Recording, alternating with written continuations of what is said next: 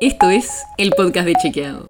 Un espacio en el que de lunes a viernes vamos a compartir con vos alguno de nuestros chequeos para que sepas qué de lo que se dijo o escuchaste es verdadero o falso.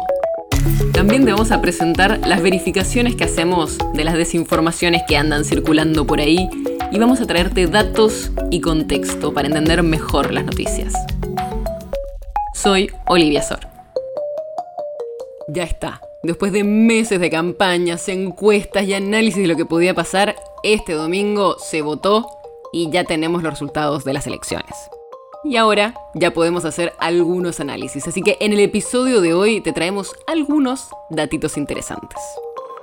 Empecemos por la participación. ¿Cuánta gente fue a votar? Según los primeros datos, la participación fue del 71,6%.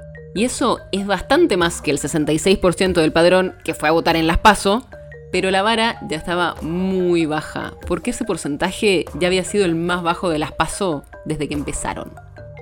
Y este 71,6% es el más bajo en unas elecciones por lo menos desde 1983.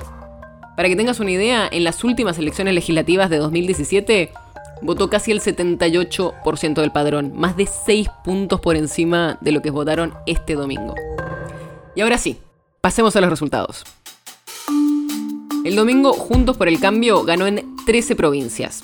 Cuando las pasó, había ganado en 15. Las dos que cambiaron de color son Chaco y Tierra del Fuego, que pasaron a manos del Frente de Todos. Las dos restantes, por si hiciste la cuenta, fueron para partidos provinciales. El Movimiento Popular Neuquino en Neuquén y Juntos Somos Río Negro en Río Negro. Si vemos la provincia más poblada, la provincia de Buenos Aires, ahí la diferencia entre Juntos por el Cambio y el Frente de Todos se achicó entre las dos elecciones. En las PASO habían sido casi 4 puntos y ahora serían casi 1,3 puntos. La gran diferencia estuvo en el conurbano, porque el oficialismo había ganado ahí por 3 puntos en las PASO y en las generales de este domingo ganó por 6 puntos, casi el doble de diferencia. Y siguiendo con el balance nacional, el ganador fue Juntos por el Cambio. Si se suman el PRO, el radicalismo y la coalición cívica, en todo el país obtuvo casi 42%, mientras que el oficialismo tuvo un poco más del 33%. Así que Juntos por el Cambio mantuvo una diferencia de casi 9 puntos porcentuales sobre el Frente de Todos, igual que en las PASO.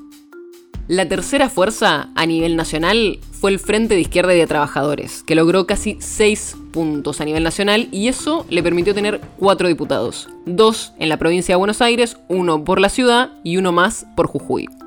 Entre la Libertad Avanza y Avanza Libertad, son los partidos de la ciudad y la provincia de Buenos Aires, también van a tener 4 diputados de ahora en más, dos bancas por cada distrito.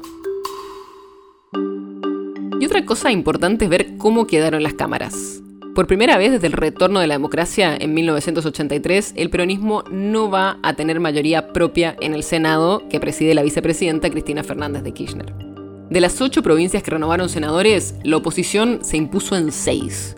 En Chubut, Corrientes, Córdoba, La Pampa, Mendoza y Santa Fe. Y el Frente de Todos solo ganó en dos, en Catamarca y Tucumán. Y por eso el oficialismo perdió el quórum propio en la Cámara Alta. Eso significa que para poder iniciar una sesión sin senadores de otra bancada se necesitan 37 senadores y el Frente de Todos ahora va a tener 35 senadores propios.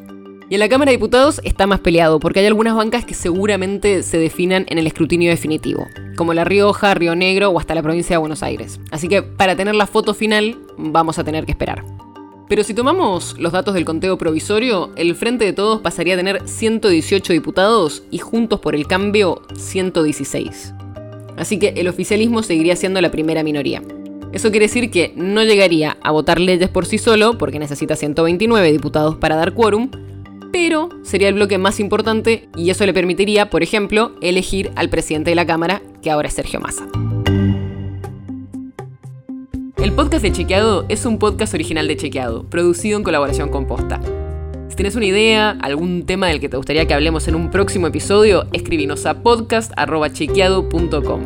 Y si te gustó este episodio, seguinos en Spotify o en tu app de podcast favorita y recomendanos a tus amigos. Si querés más información sobre esto o sobre otros temas, entra a chequeado.com o sumate a nuestras redes.